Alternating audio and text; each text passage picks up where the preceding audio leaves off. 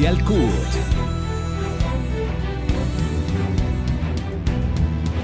Sistema Radial CUT. Sistema Radial CUT.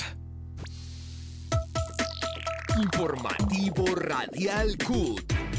Informa y acompaña a los trabajadores colombianos. Informativo Radial CUT.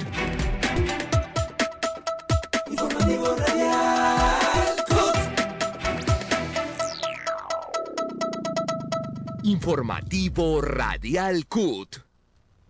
Bienvenidos a la emisión del informativo radial de la CUT, hoy viernes 5 de mayo del año 2023, cuando es la 1 y 5 de la tarde. Este es un espacio creado por la Central Unitaria de Trabajadores CUT, la central sindical más grande, independiente y pluralista del país. No olvides seguirnos en nuestras redes sociales donde nos encuentran como CUT Colombia y ver el programa de televisión Actualidad CUT los sábados por Canal Capital a las 9 y 30 de la mañana. Este espacio es, este espacio es producido por el equipo de comunicaciones de la CUT y hoy tendremos temas de actualidad del mundo laboral, económico, social, político y ambiental del país. Los estaremos acompañando en la conducción de este espacio. Carol Loaiza, Oscar Rodríguez, Heidi Caro y en la parte técnica nos acompaña Carlos Sillón bajo la dirección de Jairo Arenas, director de comunicaciones de la CUT y quien les habla Mauricio Castañeda.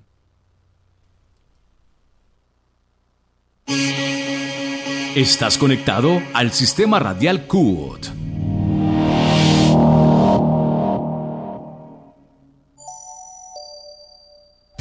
Estás escuchando la radio de los trabajadores en el país, donde los colombianos tienen voz. Somos Sistema Radial CUT. Encuéntranos de lunes a viernes a la una de la tarde por www.cut.org.co y en nuestras redes sociales como CUT Colombia todos los sábados a las 9 y 30 de la mañana en Canal Capital. No olvides ver Actualidad CUT, el primer programa de los trabajadores colombianos con el acontecer laboral, sindical, económico y social del país. Una de la tarde y siete minutos. Hoy nos acompaña en el sistema radial de la CUT Ana María de la Secretaría de Integración Social, quien habló sobre los ejes fundamentales de la reforma laboral en términos de género un foco fundamental que no se ha analizado hasta el momento y que nos ayuda a comprender de mejor manera cómo estos puntos benefician a los trabajadores. Buen día a todos, todas, todes. frente al planteamiento que nos hacemos con el tema de la reforma laboral, la reforma mm, en términos de mujeres, digamos en diversidad, en género, la reforma tiene unos puntos muy fuertes. Es la primera reforma laboral en Colombia que tiene, digamos que su documento y su escritura, su planteamiento articulado, tiene enfoque y perspectiva de género. ¿Esto qué significa? Que eh, visibilizamos en la reforma las necesidades de las mujeres, de las mujeres trabajadoras, y también de las personas trabajadoras con diversidades de género y diversidades sexuales, es decir, de los sectores eh, sociales LGBTI, QAP em, y que nos permite entonces una humanización de los em, lugares de trabajo, en el sentido de reconocer las diferencias de las personas trabajadoras en los lugares en donde desarrollan capacidades, productos o servicios mediante su fuerza laboral.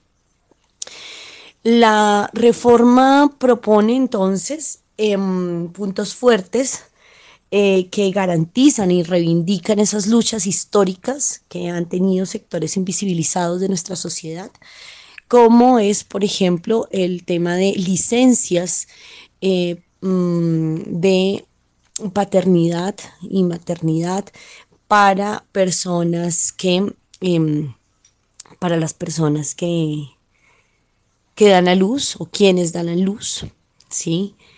Em, las paternidades las reconoce y pide y le pide, digamos, al, al, Estado colombiano que se vayan ampliando los, em, los tiempos de paternidades, de licencia de paternidad, y que pase progresivamente de las dos semanas a 12 semanas eh, que se quieren hacer progresivamente en varios años. Eh, también nos plantea o le plantea dentro de las obligaciones especiales del empleador el, el conceder permisos a las personas para citas médicas sin obligarles a reponer tiempo o sin eh, descontarles el tiempo que utilicen para una cita médica eh, que esté programada dentro de su jornada laboral.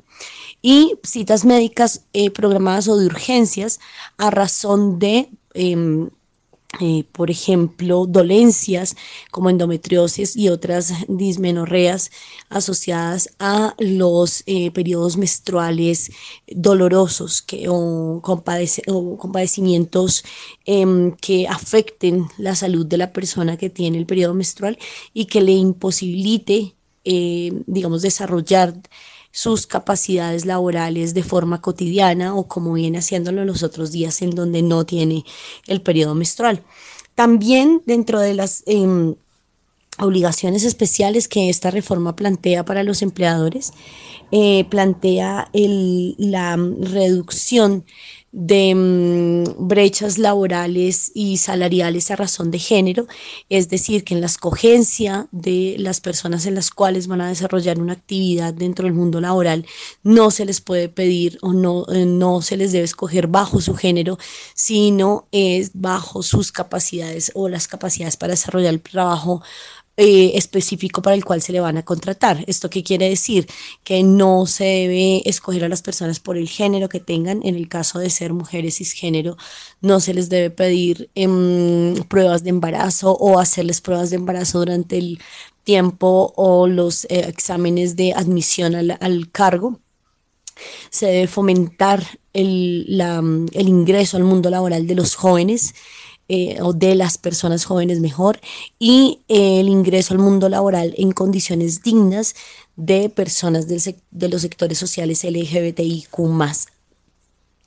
Este también la reforma plantea, o este documento también plantea, eh, el, la, la disminución o cero tolerancia, por decirlo así, de las violencias basadas en género en el ámbito laboral, es decir, el acoso laboral, el acoso sexual y la violencia sexual en el ámbito del trabajo, eh, que claramente está enunciado dentro del convenio 190, que hay que decirlo, Colombia aún no ha querido ratificar y que estamos buscando que se ratifique, y plantea en dentro de las obligaciones del empleador que tiene que promocionar, eh, fomentar, realizar acciones que permitan que los espacios laborales sean espacios seguros y libres de cualquier tipo de violencias y discriminaciones a razón de raza, sexo o orientación sexual, entre otros factores por los cuales hoy las personas son discriminadas y violentadas en los ámbitos laborales.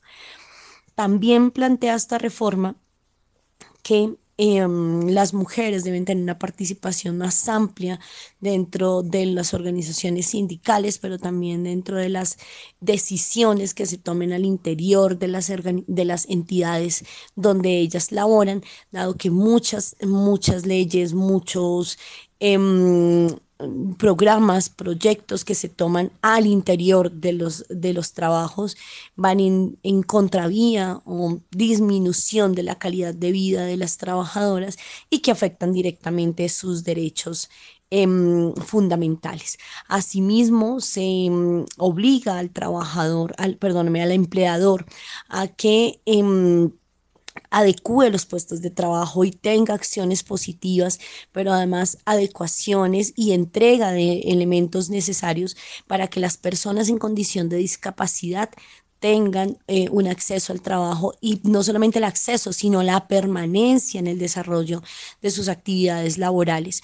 Obviamente en unas situaciones de dignificación, de respeto, de promoción de la inclusión también de las personas con condición de discapacidad en los ámbitos laborales y obviamente en trabajos dignos.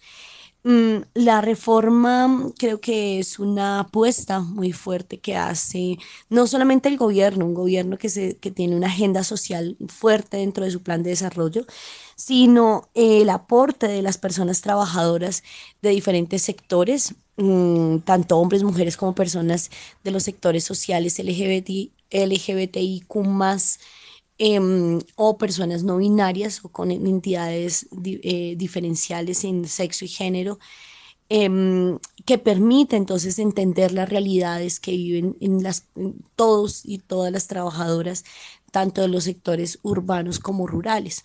Es una reforma que pretende y tiene como uno de los retos poder Em, arreglar varios o plantear posibles soluciones a varias em, situaciones que se presentan en el mundo laboral. Sin embargo, no significa que vaya a arreglar todas las discriminaciones y brechas que hasta el momento tenemos las personas que trabajamos en Colombia en diferentes ámbitos, eh, pero sí plantea, digamos, posibles cambios en ese mundo laboral que nos permita a mediano y largo plazo hacer cambios estructurales en las relaciones empleador y trabajador o trabajadora en una dignificación del trabajo eh, con unas condiciones decentes.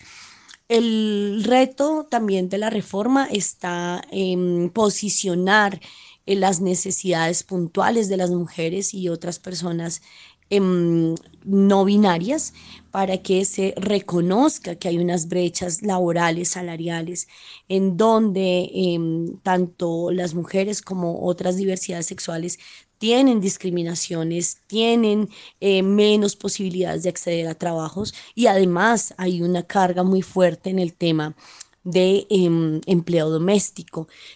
y esto también nos lleva eh, a mm, entender, por ejemplo, que em, en el empleo doméstico se busca la dignificación mediante el contrato escrito de trabajo en donde se reconozca que el empleo doméstico es un empleo y genera riqueza. Actualmente la reforma pues está eh, muy debatida, hay muchísimos mitos frente a la reforma, los empresarios tienen una gran apuesta comunicativa para eh, decirle mentiras a las personas frente a la reforma, es mentira que la reforma vaya a acabar eh, con, con las con las empresas. Es mentira que ellos vayan a quebrar si pagan puestos dignos, digamos, o, dignifican el trabajo. Lo que pasa es que ellos no quieren em, eh, renunciar, digamos, a esa acumulación de riqueza que históricamente ha tenido y que pues hoy en día les genera utilidades, aún cuando, por ejemplo, en el 2020, mientras la clase obrera y trabajadora del país eh, llegó a, mm, mm, a, revertir, digámoslo así, sus condiciones de vida y pasando de comer tres veces al día a comer una sola vez, pues la mayoría de empresarios de grandes empresas de este país aumentaron sus utilidades en un, en un momento en que en teoría había recesión económica en el país, en el mundo entero. Entonces creo que eso nos lleva también a unos planteamientos interesantes en donde la gente tiene que conocer la reforma, tiene que sacar eh, sus propias argumentaciones, tiene que ver si es un, un documento que les apueste en la dignificación de su trabajo o no. Y esto solamente se hace mediante pedagogía. No podemos seguirle creyendo los medios de comunicación masivos, no podemos seguir escuchando eh, planteamientos eh, absurdos de, empresas y economías quebradas de parte de, personas que tienen ingresos. Em, ingresos mensuales por encima de los mil millones de pesos frente a la mayoría de la población que tiene el ingreso mínimo y eh, sobre todo es importante que la, que la reforma se le debata dentro del Congreso. Debe ser lo sano, no puede ser que algunos congresistas ni siquiera estén entrando ya la reforma o haya sido radicada en la Comisión Séptima para que ya estén pidiendo el archivo de, de, un, de, este, de este proyecto de ley. Una y diecinueve de la tarde le agradecemos a Ana María por acompañarnos y hacer estas aclaraciones bien destacadas desde una perspectiva de género también de la reforma laboral. Y bueno, queremos comentarles que otra de las reformas fundamentales a defender en este momento es la reforma a la salud. Desde el movimiento sindical se encuentra en apoyo a este proyecto de ley que ha tenido dificultades en su presentación en el Congreso, ya que parte de la bancada de gobierno ha manifestado a su apoyo en algunas ocasiones y en otra ha retirado el apoyo. Para hablarnos eh, más del tema nos acompaña Beatriz Carvalho, ella hace parte de la Asociación Nacional de Enfermeras, ANEC, y Germán Hernández, él es el presidente de trabajadores del Hospital Militar Central. Sí, mi nombre es Beatriz Carvalho Suárez, soy de, de la Junta Directiva Nacional de la Asociación Nacional de Enfermeras de Colombia, ANEC, y Em, estamos aquí en la central en una reunión de alto riesgo y eh, aprovechamos esta oportunidad para invitar a nuestras colegas que hacen parte de la organización y las que tampoco hagan parte a acompañar las diferentes manifestaciones, marchas que se realizarán el primero de mayo, Día del Trabajo y de los Trabajadores, para apoyar las reformas que este gobierno viene impulsando en materia de seguridad social y en general para cambiar el país.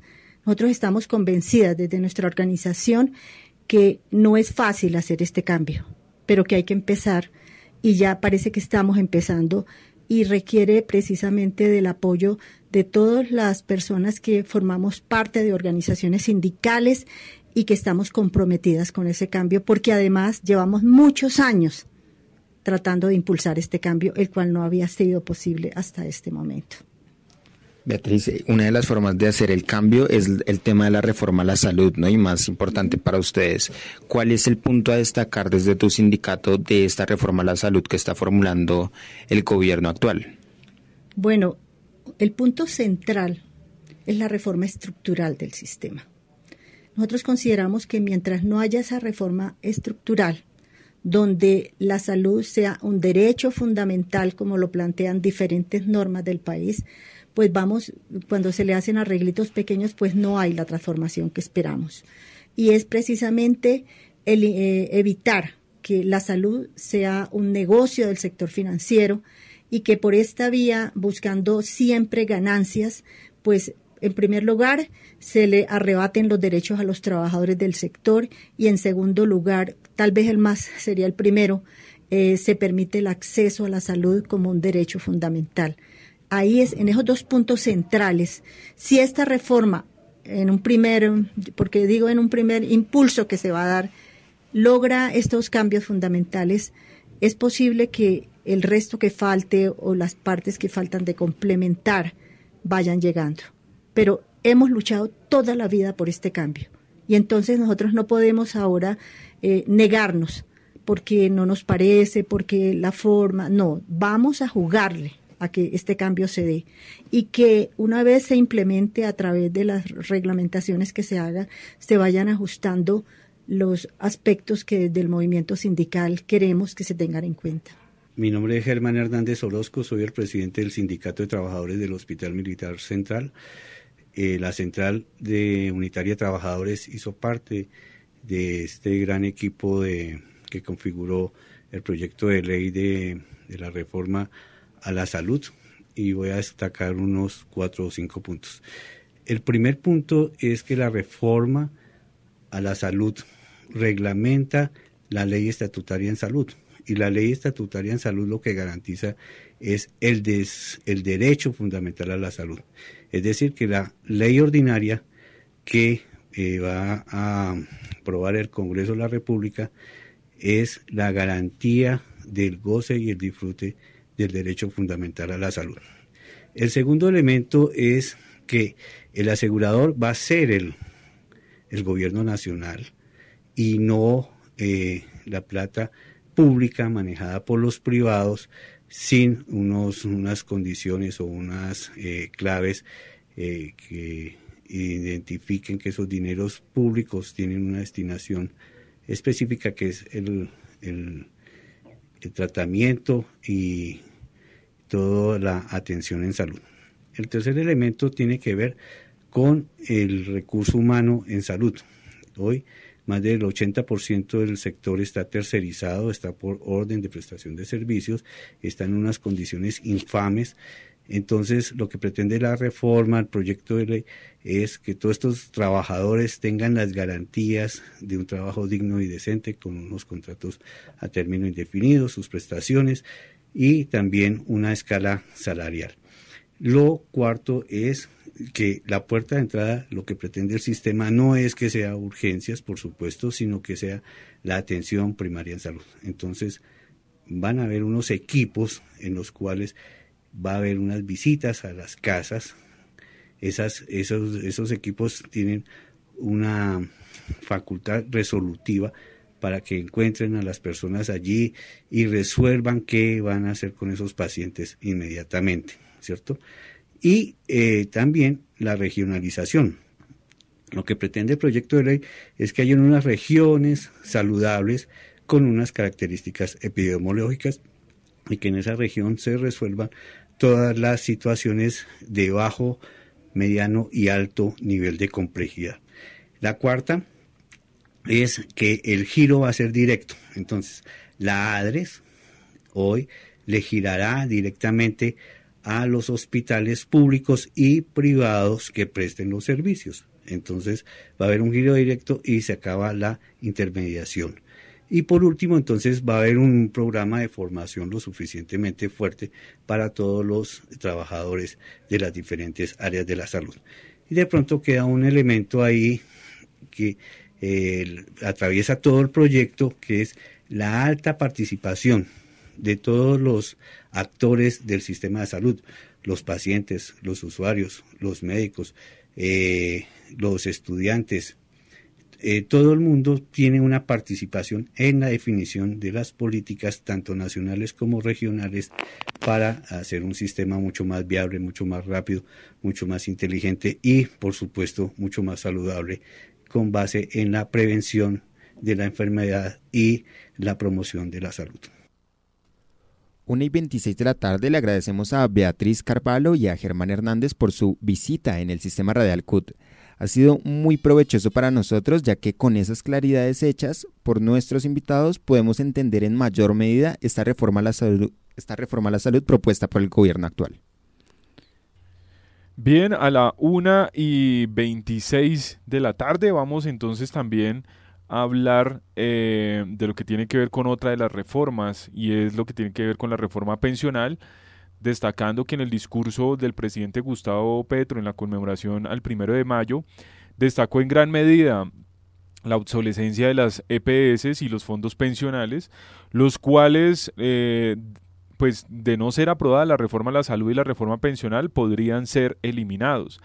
Esto lo hizo evidente cuando comentó la desaparición de cerca de 104 EPS desde la creación de la Ley 100 la cual las constituyó como empresas prestadoras de salud. Sumado a esto, Gustavo Petro mencionó que han pasado 30 años desde la Ley 100 y nunca se garantizó el derecho a la pensión. Comentó que el 80% de las personas que cotizan en los fondos privados jamás tendrán una pensión y que la rentabilidad de este negocio es insostenible en los próximos años. En aras de ampliar la información con respecto a la reforma pensional y en qué momento de su negociación se encuentra, entrevistamos a Anselmo Gómez de la Confederación Democrática de Pensionados. Muy buenos días. En primer lugar, queremos agradecerle a la Central Unitaria de Trabajadores brindarnos este espacio para que nuestra Confederación Democrática de Pensionados le presentemos al país nuestras apreciaciones y conceptualizaciones sobre la reforma laboral, pensional, la salud y el plan de desarrollo. En primer lugar, queremos precisar que nuestra central de pensionados democrática apoyamos la reforma de este gobierno de manera autónoma, de manera deliberante y de una manera que tenemos la convicción de que en su mayoría de los apartes de esta reforma son para beneficiar a los más pobres de este país. Lógicamente, hay también artículos del contenido de la reforma laboral y pensional, como el de la misma salud, en la cual se han adoptado las posiciones de la cual en su momento, en el escenario de la mesa de concertación laboral, hemos dicho no estamos de acuerdo y que en esta intervención la vamos a puntualizar. Comenzamos diciendo que enviamos un parte de tranquilidad a todos los pensionados de la República de Colombia y pensionadas, en el sentido que la reforma laboral, la reforma pensional, respeta de manera expresa y constitucionalmente los derechos adquiridos de los que estamos pensionados por régimen contributivo, por régimen solidario y por regímenes exceptuados. Repito, se respetan los derechos adquiridos en estos regímenes legal y convencionalmente. O sea, que no se le tocará una coma ni un punto a estos derechos que ya están debidamente consolidados. En segundo lugar, nos identificamos con la base fundamental de la reforma pensional que está distribuida en tres pilares solidarios que seguramente de aprobarse la ley en lo fundamental, llegará a lo más retóndito de los municipios y veredas del país, a campesinos colombianos, mujeres cabeza de familia, madres comunitarias, compañeros que no tuvieron la posibilidad de un empleo a través del primer pilar, el pilar solidario, en el momento de cumplir la edad para jubilación, se le entregará una renta básica de medio salario mínimo a los colombianos, repito, que tengan su edad y colombianas y no hayan tenido la posibilidad de cotización alguna. El segundo pilar, el pilar contributivo, fundamentalmente es para fortalecer el Fondo Estatal de Colpensiones y que los que devenguen hasta cuatro salarios mínimos coticen a esta entidad y que los que devengan más de estos cuatro salarios mínimos lo hagan de manera voluntaria. El tercer pilar es el ahorro voluntario, la cual los cotizantes podrán aportar opcionalmente para tener una pensión mayor. Se busca también a través de este ahorro voluntario una compensación para las mujeres que tengan más de tres hijos, se le dispondrá de 50 semanas por hijo de cotización. Esto será válido máximo para tres hijos o hijas. O sea, que si tienen más de tres hijos, cuatro, cinco, seis, etcétera, solamente se le contarán para este beneficio hasta tres hijos. Queda puntualizado que no se aumentará la edad de pensión. La pensión queda establecida como está, 62 años hombres, 57 años las mujeres. Queremos referirnos también que hay unos temas que hacen parte del proyecto de reforma pensional que no han sido caracterizados, no han sido divulgados por la prensa y por algunos que mal informan al pueblo colombiano, no críticas de fondo, sino eminentemente por llevarle la contraria política a nuestro presidente de la República. Me refiero puntualmente al caso de las sustituciones pensionales, pensionados por invalidez y los auxilios mortuorios. Actualmente, para reconocer estos beneficios administrativamente es un calvario para miles y miles de compatriotas. Hoy, a través de la reforma, del proyecto de reforma, posibilita que administrativamente se agilicen los trámites de estas prestaciones que son de beneficio total de los pensionados y pensionadas y para el pueblo colombiano.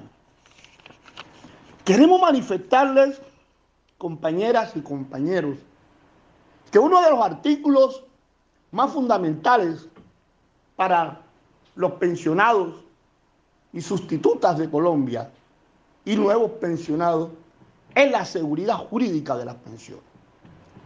Actualmente la ley 797 establece que las pensiones se verificarán no en cualquier tiempo, porque esa palabra fue decretada inexequible por la Honorable Corte Constitucional. Establece el artículo 19 y 20 de la sentencia de la Corte de que las pensiones se podrán revisar de manera judicial, o sea, cuando el patrono considere que hay mérito para demandar la pensión. Y, para, y en la parte de la verificación solo la opcionabilidad para rebajar o quitar una pensión administrativamente está cuando el patrón puntualice, descubra o presuma, pero que lo tiene que decir autoridad competente, que estos derechos fueron adquiridos de manera ilegal o popularmente, como se dice, falsa o chimba. Hoy se revisan pensiones a adultos mayores después de haber obtenido su derecho, después de 20 años. Llegó el momento de, que, de, de cortar esta injusticia con ciudadanos colombianos que adquirieron su derecho y después, después de 70, 80 años les rebajan sus pensiones, les quitan sus pensiones, violándoseles su debido proceso. Hoy el artículo 86 de la reforma pensional establece que ninguna pensión podrá ser verificada ni revisada después de haber transcurrido cinco años de haber obtenido su derecho. Esto es lo que necesitamos, seguridad jurídica de nuestras pensiones. Consideramos que es uno de los artículos más fundamental para los actuales y nuevos pensionados, la seguridad jurídica de las pensiones. También queremos expresar que en la mesa de concertación, en la mesa donde se hicieron las subcomisiones, nuestros delegados y posteriormente en la reunión general que se hizo para socializar el proyecto de ley por parte de la ministra doctora Beatriz Ramírez, la cual le enviamos nuestro saludo y somos, somos consecuentes de la forma y el manejo que le ha dado a esta reforma, a este proyecto de reforma, donde ha llamado a todos los sectores a que opinen. Expresamos en su momento de que no compartimos ni estamos de acuerdo al mico, por decirlo así, que, que se quiere introducir en variar los descuentos o embargos que establece la ley en este momento, que dicen que las pensiones solo, solo son embargables en lo que tiene que ver con alimentos y cooperativas. Y quieren meternos el gol que estoy seguro el Congreso de Colombia no lo va a permitir como no lo vamos a permitir los trabajadores actuales, los pensionados actuales y los futuros pensionados, que eso se haga extensivo también esa posibilidad a los señores bancarios. O sea, que los bancos por los préstamos ya eh, que de manera, digamos, extravagante tienen esas grandes utilidades con la con, porque uno de sus mejores clientes son los pensionados, no le basta la sangre que le chupan a los trabajadores y a los pensionados de Colombia. Y tengo una, la pregunta del millón. Mucha gente que está, dice, ah, no, estos son unos programas ambiciosos, les van a llegar a los pobres de Colombia. Pero ¿dónde va a sacar este gobierno la plata para hacer real esto, este proyecto cuando se constituya en ley? ¿Con qué dinero se van a solventar esto, estas leyes? Fácil. En primer lugar, los estudios de las organizaciones internacionales que tienen que ver con seguimiento de corrupción, que en la cual ubican a nuestro país dentro de los países, 30 países más corruptos del mundo. Los billones y billones y billones de pesos que se van en la corrupción, la construcción de carreteras, en construcciones de puentes, en la misma salud, en la misma educación, yo creo que no más con siquiera el 50% del control de la corrupción. Ahí está el dinero para cumplir las promesas de gobierno del presidente Petro de beneficiar a través de estos proyectos de reforma pensional a miles y miles de colombianos que hoy no tienen ninguna posibilidad de pensionarse. De la misma manera, hay un artículo que fue rechazado. ¿Cómo será de, orangután? De que fue rechazado por los mismos empresarios, fue rechazado por Asofondo, por los bancarios, en el reciente congreso efectuado en la ciudad de Cartagena. Y si lo rechazan los empresarios y los fondos privados, con mayor razón tenemos que rechazarlos los trabajadores y pensionados de Colombia. ¿Cuál es? De que las pensiones denominadas altas, que pagan un 1% para el Fondo de Solidaridad, se lleven, se aumenten a un 2% y además de ese 2%, ponerle otro 0.2% adicional para sostener los programas sociales de este gobierno. La verdad es que tenemos un antecedente próximo, cerca, que ocurrió con el gobierno de Iván Duque, que a la brava, a la fuerza, dictó un decreto denominado el decreto COVID, donde le puso un impuesto a las pensiones dirigidos a solventar supuestamente los efectos de la pandemia. Dicho decreto, a la gente le descontaron la plata, fue demandado por nosotros y en el Congreso, en la Corte Constitucional, nos hicimos representar por el doctor José Gregorio Hernández y este decreto fue derogado, declarado inexequible y tuvo que el gobierno de Duque devolverle la plata a todos los que se lo habían sacado. Además, como en este país, todo lo que es transitorio se queda. Y además de eso, se comienza hoy por las pensiones grandes y terminarán con las pensiones pequeñas. Vemos con acierto que los ponentes de la reforma pensional, a sugerencias nuestras, hayan abierto un correo para que todo el país, el mundo laboral, el mundo empresarial, el ciudadano de a pie, tenga la oportunidad de manifestarse acerca de la reforma pensional.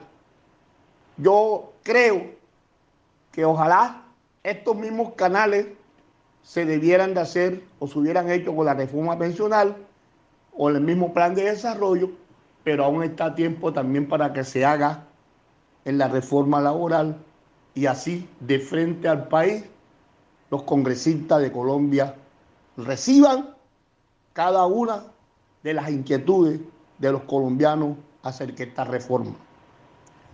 Por último, quiero manifestar que la central nuestra, la Confederación Democrática de Pensionados, estaremos en las calles las veces que seamos convocados y necesarias para respaldar esta reforma.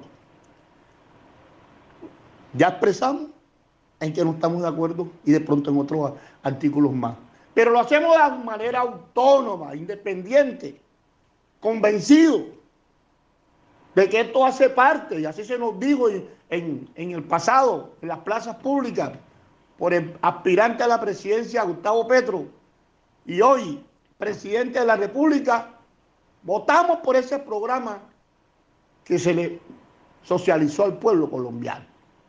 Yo creo que lo más justo es si revisen las imperfecciones o de pronto algunos artículos, etcétera, etcétera.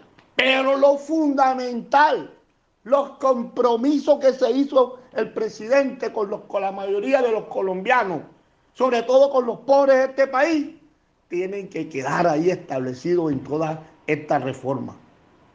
Y no lo hacemos o no expresamos que salimos a las calles para presionar al Congreso.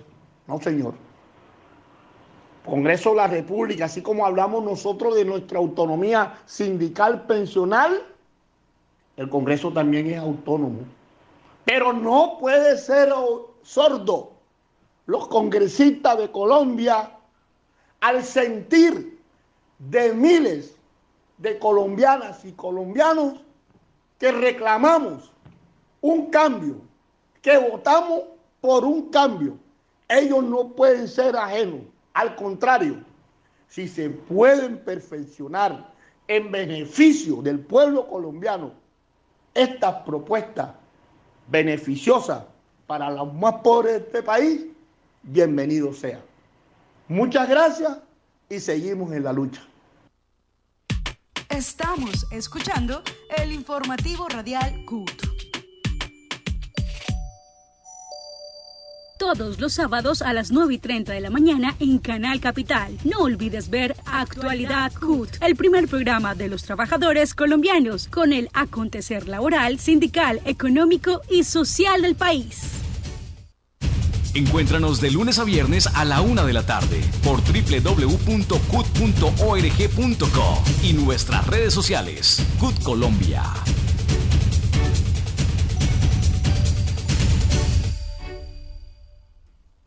1 y 47 de la tarde y le agradecemos a Anselmo Gómez de la Confederación Democrática de Pensionados por darnos su opinión sobre la reforma pensional. Por otro lado, las conversaciones que se están llevando a cabo entre el Gobierno Nacional y las centrales sindicales en representación de los empleados oficiales parecen avanzar en buen término.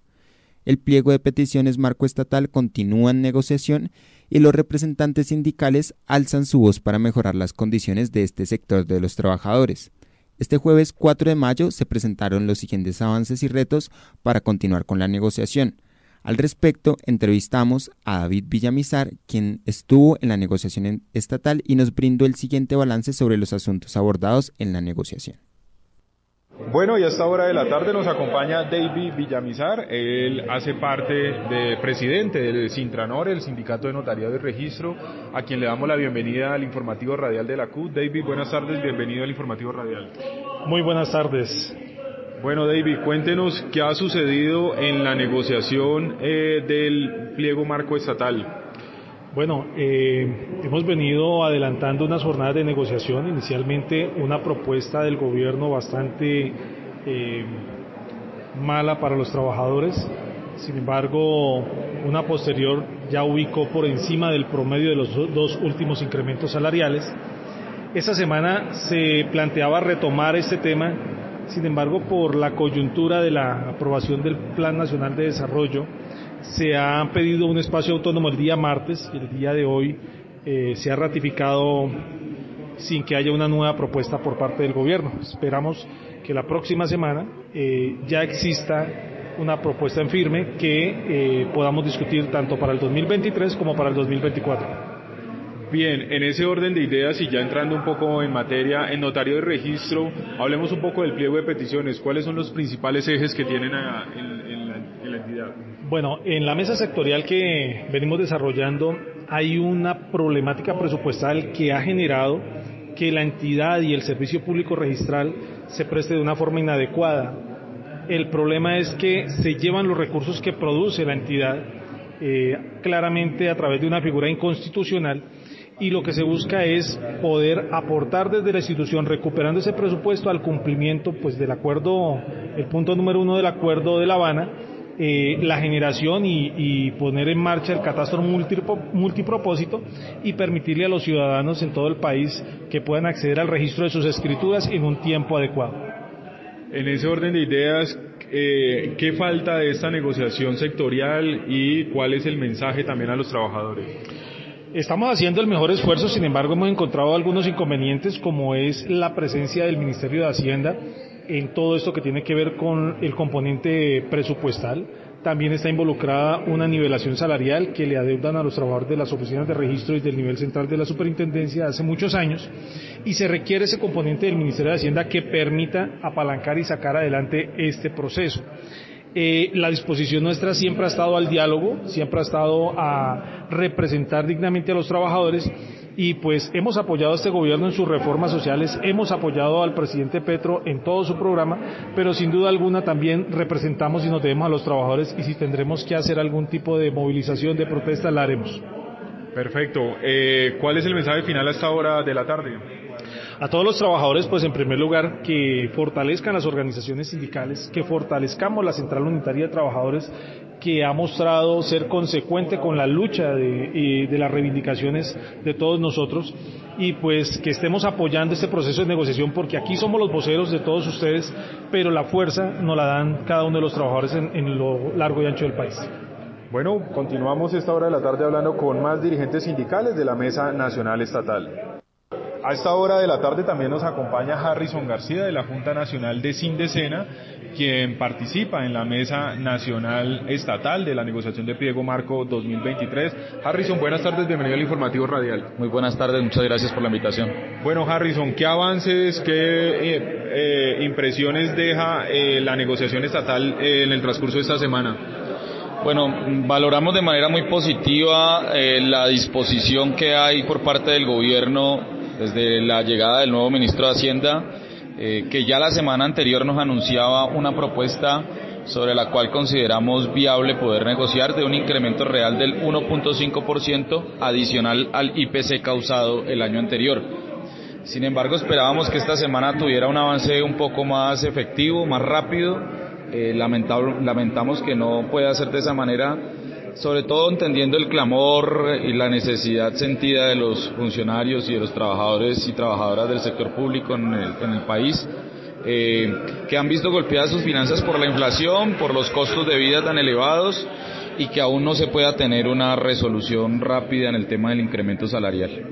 Además de este tema de incremento salarial, eh, ustedes desde el SENA, ¿cómo está la situación? Hagamos un eh, diagnóstico de la situación. Hemos visto a sin decena muy activos en el último periodo. ¿Qué podemos informar de lo que está ocurriendo en el SENA? Bueno, en el SENA atravesamos por una situación compleja porque la crisis causada de gobiernos anteriores e institucionales es bastante aguda. En, en términos de infraestructura, por ejemplo, el regazo que tiene la institución es, es, muy grande. Eh, la infraestructura en el país tiene un retraso no de menos de 10 años en inversión, en adecuación, en tecnología, incluso para cumplir las mínimas normas de, seguridad que exigen hoy en día las infraestructuras y más del sector público. Eso es un aspecto. Eh, otro aspecto que hemos discutido y que seguimos discutiendo incluso con el gobierno nacional y con las mismas posiciones del presidente de la República es la misión institucional. Para nosotros el SENA es y debe seguir siendo, como lo dice su misión, el bastión de la formación profesional integral y a eso debe dirigirse la capacidad instalada que tiene la institución y no como muchos piensan que debemos dirigirnos más hacia la educación formal o a la educación superior. Ahí tenemos una discusión y un debate interno que, que, que, sigue siendo muy importante para el país.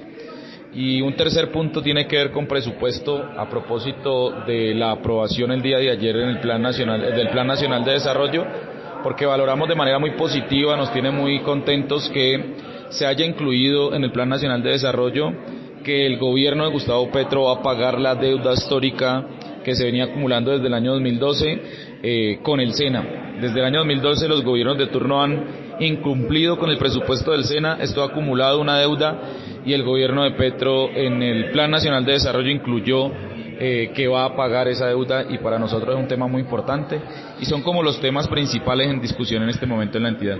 ¿Cuál sería eh, el mensaje final que ustedes desde el SENA le envían a la audiencia del informativo radial de la CUT?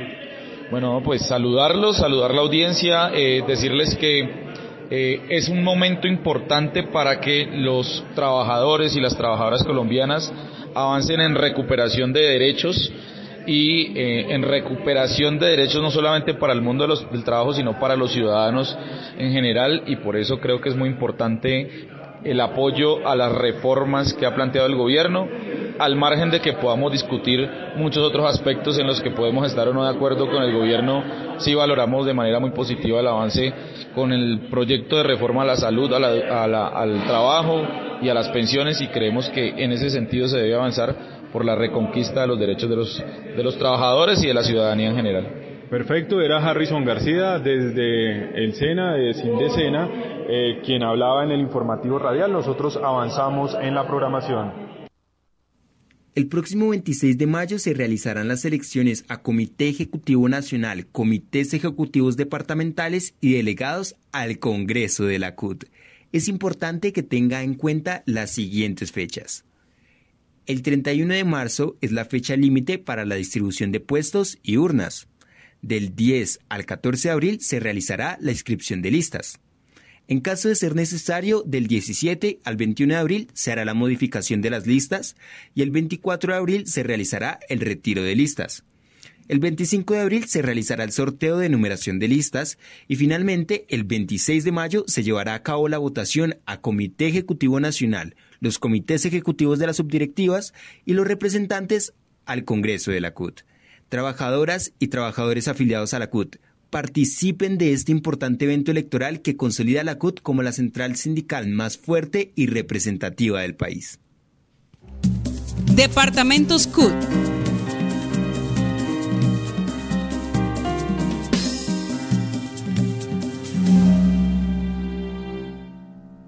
Una y 57 de la tarde, en nuestra sección de Hablan los Departamentos, hoy nos acompaña Laura Munevar, ella es la directora del Departamento de la Juventud Trabajadora y Erradicación del Trabajo Infantil.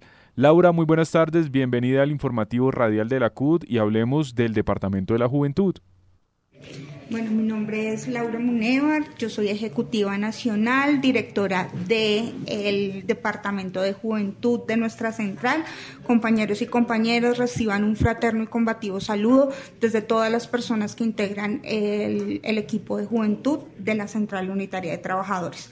Comentarles que eh, en este año inauguramos el segundo quinquenio del proyecto Juventud Trabajadora que lucha y transforma. Este convenio, este proyecto es financiado por los belgas, por la FGTB y es un espacio de formación para los jóvenes, eh, para que sean los nuevos dirigentes de nuestra central.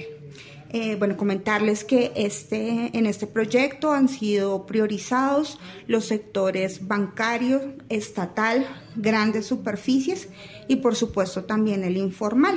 Eh, durante los primeros meses hicimos como todo el tema de logística, de programación para el proyecto, eh, tuvimos eh, el acompañamiento de, los cooperantes, eh, donde además hicimos un balance muy positivo del anterior quinquenio, donde pudimos dar como resultados que muchos de nuestros jóvenes que participaron en este proyecto hoy están haciendo parte de los escenarios de, dirección, no solamente de sus sindicatos, sino de las subdirectivas y además eh, varios son hoy candidatos al Comité Ejecutivo Nacional y a los comités ejecutivos de las subdirectivas.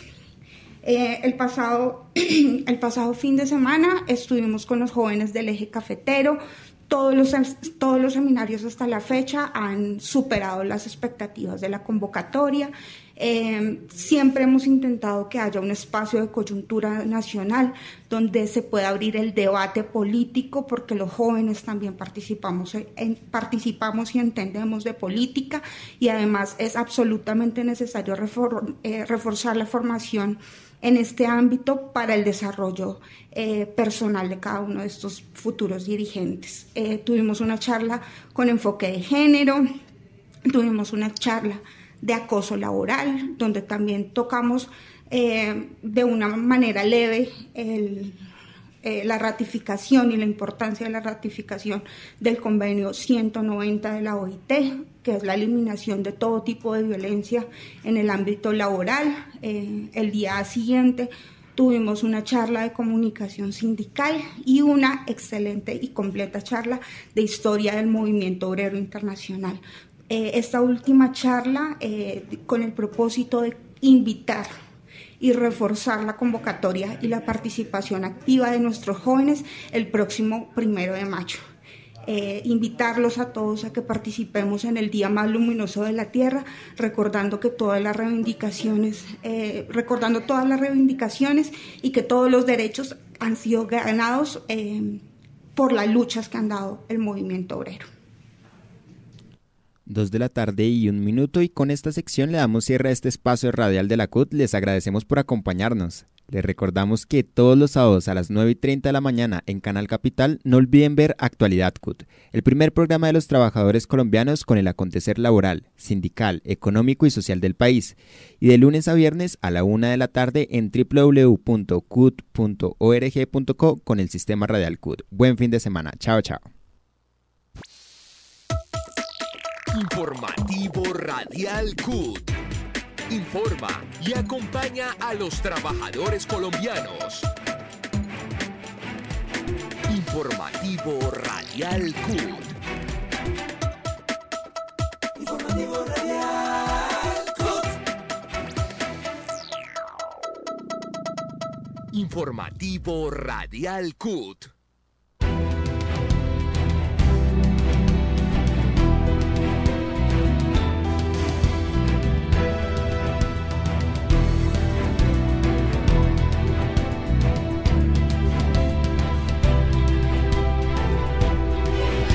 Sistema Radial CUT. Sistema Radial CUT.